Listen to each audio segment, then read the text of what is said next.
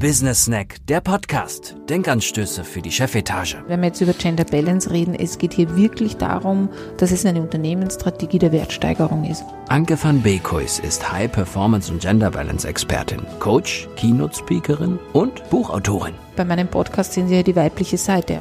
Ein Vorteil übrigens, wenn Sie sich dafür entscheiden, Sie kriegen die volle Aufmerksamkeit derzeit in Österreich und Deutschland, weil so wenige Unternehmen sich das trauen. Da gibt es nicht das einzige Rezept. Business Snack, der Podcast. Denkanstöße für die Chefetage. Toll, dass Sie wieder dabei sind. Äh, freut mich sehr, dass Sie mithören bei der Folge 4.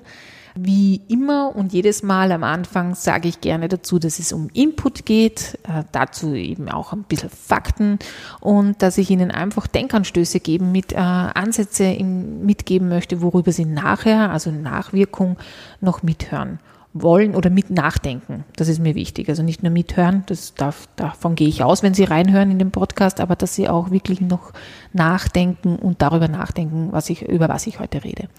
Was ist heute das Thema? Change the People, Change the Culture. Ein Lieblingsstatement von mir. Unternehmenskultur, die Grundlage für High Performance, Culture und Gender Balance. Ja, ähm, das ist ja immer so ein Thema. Ich weiß nicht, wie oft ich schon über Unternehmenskultur gesprochen habe, tagtäglich.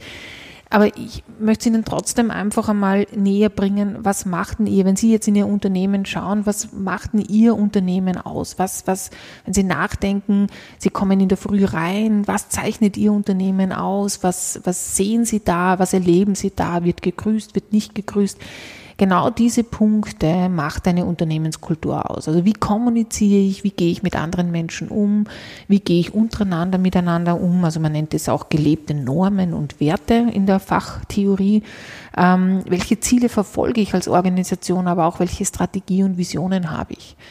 Also die Unternehmenskultur ist eben teilweise auch niedergeschrieben oder auch einfach nur informelle Vereinbarungen. Ja.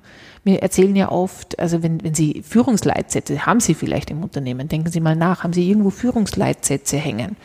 Das ist eine Art von Kult Unternehmenskultur, die ich prägen möchte als Unternehmen. Ähm, und wenn Sie dann real aber reinschauen in die Organisation, hinterfragen Sie mal, ob wirklich diese Führungsleitsätze gelten oder wirklich äh, laufen oder funktionieren auch, also machen das ihre Führungskräfte? Oder gibt es einfach ganz informelle Werte und Vereinbarungen, die getroffen worden sind, die gelebt werden?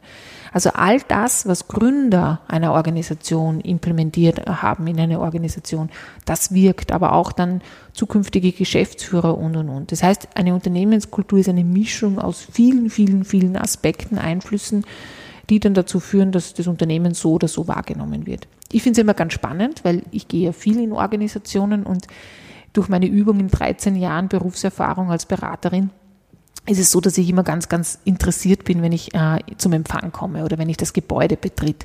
Ist es innovativ, ist es neu oder ist es nur auf neu getrimmt? Und dann spricht mich wer an und das Unternehmen ist international und dann haben sie schon Probleme, meinen Namen auszusprechen, wo ich mir denke, okay, vielleicht ist es doch nicht so international. Äh, dann gibt es noch veraltete Strategien oder äh, Strukturen. Das heißt, der Portier sagt nur gnädige, gnädige Dame und nicht guten Tag. Also diese Dinge machen sehr viel aus, wie ein Unternehmen wahrgenommen wird, ob es verstaubt wahrgenommen wird oder ob es eher modern wahrgenommen wird. Also eine Unternehmenskultur ist ganz, ganz wichtig, einerseits für ihre Kunden und Kundinnen, andererseits aber auch für ihre Mitarbeiter und Mitarbeiterinnen. Und daher ist es ganz, ganz wichtig, diese Unternehmenskultur auch zu kennen oder auch wahr äh, zu machen für sich selber, weil wenn man mittendrin ist, ja, ich als Außenstehende tue mir ja leicht, ähm, es zu beobachten, aber für sie ist es halt so, dass sie schon betriebsblind sind, nennt man das ja gern, und gar nicht mehr sehen, was hier, hier läuft.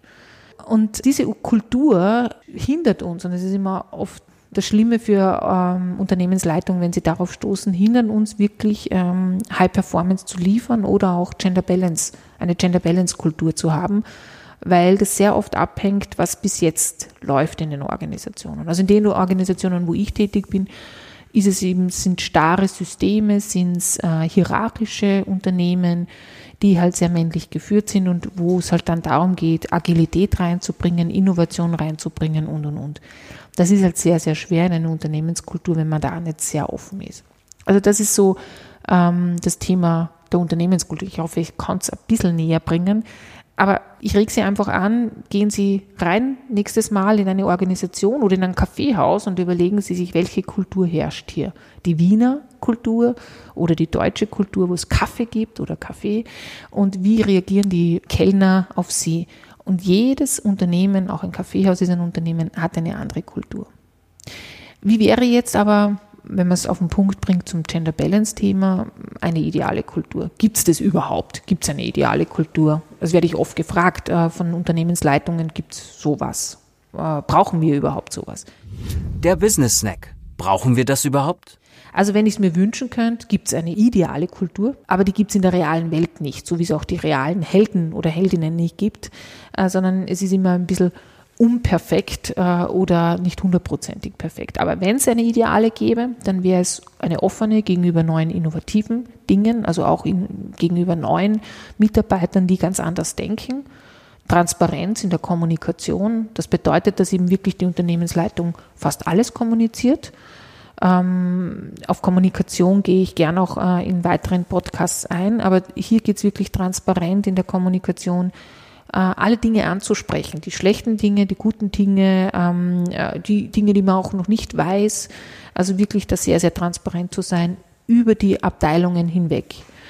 Ähm, auch ein wichtiger Punkt ist, die Zusammenarbeit funktioniert die. Ich komme oft in Unternehmen, das kennen Sie selber vielleicht, die haben zig Abteilungen, zig äh, Bereiche, also nehmen wir große Konzerne von 18.000 Mitarbeitern an, da haben sie Subkulturen, also sie haben unterschiedliche Kulturen und da funktioniert das Zusammenarbeiten überhaupt nicht. Wie sollen sie da, wenn sie eigentlich ein Unternehmen sind, gemeinsam gut Arbeit leisten. Ja, in kleineren geht es ja oft noch, aber selbst da, wenn sie lauter kleine Büros haben, dann funktioniert die Zusammenarbeit nicht. Also diese neue Arbeitswelt dient ja auch dazu, die Zusammenarbeit besser funktionabel zu machen, also umsetzbar zu machen. Und da gibt es oft Probleme durch Hierarchien, dass das nicht möglich ist oder nicht äh, eingeführt wird, weil es eben andere Strukturen noch gibt, veraltete Strukturen.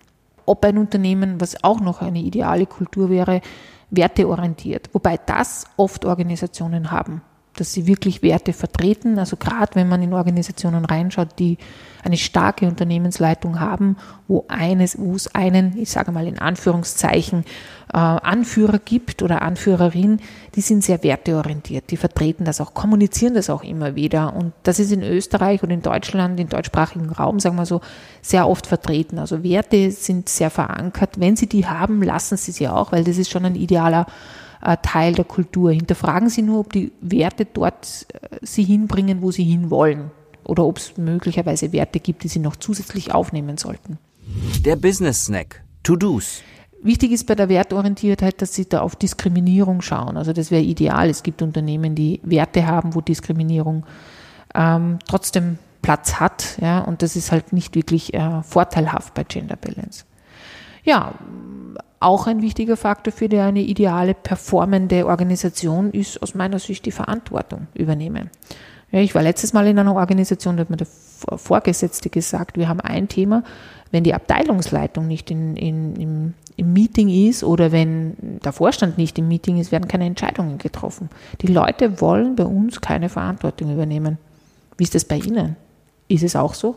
Haben Sie Leute, die einfach weiterschieben, die E-Mails, ich weiß nicht, an zig Verteiler äh, schicken, weil sie eben sicher gehen wollen, dass äh, nichts passiert. Also das ist so, daran erkennt man sehr stark, ob Verantwortung übernommen wird. Wichtiger Faktor ist, was nicht immer gegeben ist, gerade wenn der wirtschaftliche Druck nicht gegeben ist, ist das Ergebnis. Wenn Sie äh, Gender Balance leben wollen, aber auch eine High-Performance-Culture haben wollen, dann ist es wichtig, ergebnisorientiert zu sein. Die Menschen wollen in Zukunft Ergebnisse liefern und daran gemessen zu werden. Nur weil man zehn Jahre im Unternehmen ist, heißt das noch nicht, dass man Ergebnisse geliefert hat. Und warum wird wer, der zehn Jahre seine Zeit abgesessen hat, gut belohnt und jeder und der Kollege, der erst zwei Jahre dabei ist und gute Performance leistet, wird nach diesen zwei Jahren gemessen, also der Zugehörigkeit es muss aus meiner Sicht aus den Köpfen der Organisationen raus, dass, äh, dass Anwesenheit gleich Ergebnis ist. Ergebnisse sind viel, viel wichtiger. Stellen Sie sich vor, Sie haben Mitarbeiter, die nur halbtags arbeiten, aber doppelt so gute Ergebnisse liefern, als wenn sie Vollzeit arbeiten. Ist doch viel besser, weil Sie dann auch eine Kultur haben und die ist auch wichtig, wo Gesundheit und die Balance gegeben ist. Die Balance von Freizeit, Beruf und Gesundheit. Und das ist auch bei einer High Performance Culture oder Gender Balance Culture ein wichtiger Punkt, nämlich zum Punkt Employer Branding. Ja, und jede Organisation sollte entwicklungsfähig sein, weil sonst ist Innovation nicht, nicht möglich. Stellen nur Sie selber, ja, wir haben ja, jeder Mensch hat Entwicklungsplateaus, sage ich jetzt einmal. wenn Sie sich nicht mehr weiterentwickeln, was ja einige Menschen tun, dann bleiben wir stehen. Dann bleiben wir einfach stehen und äh, können auch nicht weiter wachsen. Und so ist es auch mit einer Organisation. Wenn Sie sich nicht permanent hinterfragen und sagen, okay, wo stehe ich denn gerade mit meiner Organisation? Können Sie ja gleich machen. Wo stehen Sie denn? Ja? Haben Sie sich in den letzten Jahren entwickelt? Sind Sie neue Wege gegangen? Haben Sie ein Produkt entwickelt, was ganz aus der Norm war? Oder bewegen Sie sich permanent auf den sicheren Pfad? Ich kenne Organisationen, die sich alle drei Jahre neu denken. Weiß nicht, ob es notwendig ist, aber sie sind wahnsinnig erfolgreich. Dann gibt es Unternehmen, die alle fünf Jahre nur nachdenken. Und dann gibt es Unternehmen, die seit 20 Jahren nicht mehr nachgedacht haben. Die einfach so bleiben, wie sie sind, weil es wird schon funktionieren. Es hat ja auch 20 Jahre funktioniert. Das ist eben quasi diese Faktoren, die ich Ihnen aufgezählt habe, die dienen sehr stark dazu, dass Sie eine neue Kultur kriegen, die für zukünftige Mitarbeiter und Mitarbeiterinnen wirklich Mehrwert bringen. Also das ist auch, damit befriedigen Sie auch ein bisschen die gängige Situation eine agilere Kultur. Das ist ein Modewort genommen. Also ich als Systemtheoretikerin sage da eher eine lernende Organisation, also eine Organisation, die immer wieder sich hinterfragt und von sich selber aus lernt. Der Business Snack, das Wichtigste. Eines wird immer wieder vergessen und das möchte ich Ihnen gerne mitgeben, dass jede Unternehmenskultur nur gelebt werden kann, wenn Menschen vorhanden sind. Ja? Zahlenorientierte Systeme, und das sind wir mal in der Wirtschaft, ähm, sollten immer wieder innehalten, so wie ich es gerade bei diesem Punkt gemacht habe, ähm, und nachdenken, was bringt mir den Mehrwert in der Organisation. Wir sind noch nicht in einem Leben angekommen, wo nur Rob Roboter arbeiten, sondern im Endeffekt entsteht jede Kultur durch den Menschen. Und jeder Mensch bringt mir einen Mehrwert. Und wenn ich den vergesse am Weg, und nicht darüber nachdenke, welche Kultur brauchen die Menschen, die in meiner Organisation arbeiten wollen und gute Leistung bringen wollen, dann werde ich über kurz oder lang das Unternehmen an die Wand fahren. Weil die zukünftige Generation will eben neue Wege gehen, will anders leben, will ähm, innovativer leben, will mehr Sinn haben. Und die derzeitigen Organisationen leben das teilweise nicht. Und das wird ein Problem werden, aus meiner Sicht. Aber ich möchte nicht negativ enden und schwarz malen. Ich möchte Ihnen nur aufzeigen, dass es wirklich wichtig ist, äh, über die Menschen nachzudenken, die in Ihrer Organisation sind. Weil das wirklich den Mehrwert bringt. Und da rede ich nicht nur von Gender Balance, also Frauen und Männer, sondern es geht auch hier darum, einfach die Menschen zusammenzubringen und ihnen einen Mehrwert zu liefern, warum sie bei ihnen arbeiten sollen und gute Leistung bringen sollen. Jetzt komme ich aber zu meinem Schluss, wie bei jedem Podcast die drei Tipps für Entscheiderinnen, oder sagen wir nicht die drei Tipps, sondern die Tipps grundsätzlich für Entscheiderinnen. Der Business Snack, die Denkanstöße. Nehmen Sie sich Zeit einmal, sich selber wieder zu entdecken.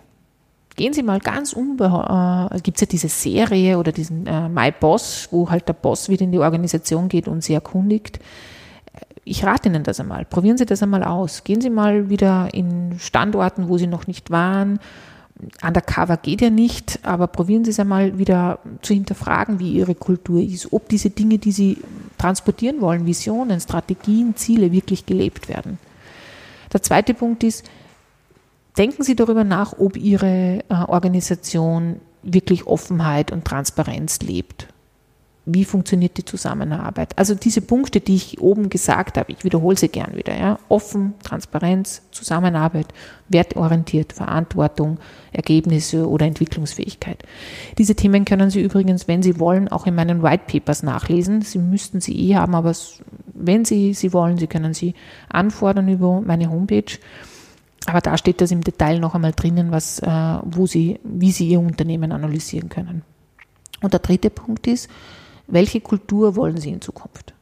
wir überlegen ja immer, wie soll es gehen? Wie sollen sich die Mitarbeiter verändern und, und, und. Ich komme immer mehr ins Denken der letzten Jahre, dass es wichtig ist, was will ich eigentlich? Und wenn ich diese Frage stelle in der Unternehmensleitung, was wollen Sie eigentlich erreichen? Dann sagen manche, ja, gute Mitarbeiter. Ich, nein, welche, was für ein Bild haben Sie von Ihrer Organisation? Nur gute Mitarbeiter ist ein Punkt, sondern was soll Ihre Organisation leisten in zehn Jahren? Was ist da wichtig? Und das sind die Punkte, die ich Ihnen, also den Punkten möchte ich Ihnen ganz besonders da, äh, mitgeben, auch wenn Sie vielleicht nur fünf Jahre in der Organisation weiter als Manager tätig sind. Aber was wollen Sie in diesen fünf Jahren in der Organisation, mit der Organisation erreichen? Weil das prägt sehr stark die Unternehmenskultur, die Sie begleiten. Ja, wir sind am Ende meines Podcasts Nummer vier, Change the People, Change the Culture. Ich danke Ihnen fürs Zuhören, freue mich, dass Sie dabei waren. Es gibt weiterhin die Denkanstöße. Das nächste Mal ganz spannend. Ähm, hören Sie rein ein kleiner Einblick in unsere Organisation, weil es ist vielleicht für Sie auch ganz spannend, wie ich arbeite mit meinem Team, Becus Performance Culture. Ähm, ja, ganz, ganz interessant, wenn Sie mal bei uns am Bürotisch sitzen können und das wird das nächste Mal passieren. Viel Spaß beim Nachdenken und ich freue mich, wenn Sie wieder mithören. Business Snack, der Podcast. Denkanstöße für die Chefetage. Mit Anke van Beekhuis blicken Sie auch in Ihr neues Buch Wettbewerbsvorteil Gender Balance, wie Unternehmen durch Geschlechterausgewogenheit erfolgreicher wirtschaften. Mehr Informationen finden Sie auf www.beekhuis.at.